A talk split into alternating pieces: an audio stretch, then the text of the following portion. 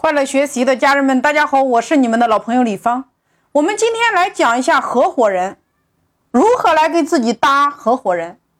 其实给自己搭合伙人就是搭积木的形式。你会什么？你有什么？你要什么？我给大家讲一个人，这个人叫季琦，他自己创立了。你看啊，携程网、如家、汉庭，他都是创始人。那我们今天来看一下季琦是如何给自己搭合伙人的，对我们创业者有什么样的借鉴？季琦当时他从美国回来之后，他看到国内的旅游行业会有一个长足的发展，所以他想做一个旅游的网站。这个时候，他开始盘算，我该找什么样的人与我来一起完成这件事儿。他找的第一个人叫做梁建章。当时是在五百强企业的一个高管，有着非常好的渠道和运营管理的能力，对于推广和技术有着非常十足的经验。那么第二个人，他找的这个人叫沈南鹏，这个人当时已经在红杉资本圈里有一定的名气，他找他来做他的财务合伙人，负责公司日后的融资。而且这两个人是真金白银的把钱投了进来。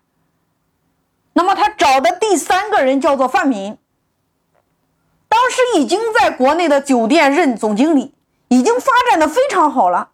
那范明他对酒店行业和旅游行业非常的了解，所以他就负责对于旅游运营这块板块。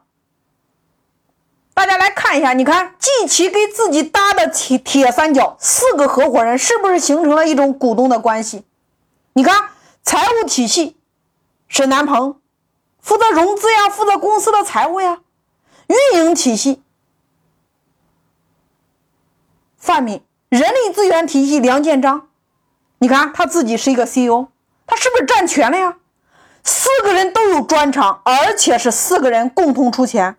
每一个人在自己的领域里边都是顶级的人才，所以今天很多人想创业，很多人不知道我如何在直播，如何在短视频，如何在音频，如何在图文里边如何来引流。其实这个时候创业最快的方法，你给自己搭一个合伙人的模式。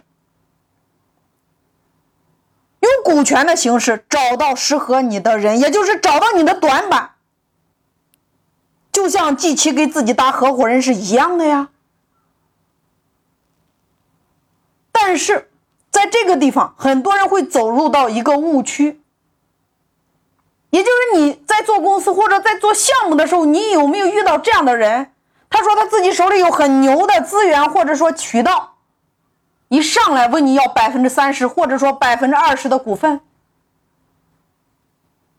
这个时候很多创业者会直接给了，而且给的是注册股。这个时候你其实是给自己挖了一个很大的坑。我在创业合伙人股权专辑里边有一百五十七集，专门来拆解。这个地方千万不能直接给。先虚后实。第一个，你得先确定对方的资源是否和你的公司相匹配，也就是说，他的资源在别的公司能够产生价值，但是在你的公司有可能水土不服，这是一种情形。那第二种情形，比如说对方的资源周期有多长，是用不完的，还是在一定时间内会用完？那如果用完了，你给出去的股份怎么办？所以这是你一定要思考的。所以对于资源型合伙人，大家一定要量化考核。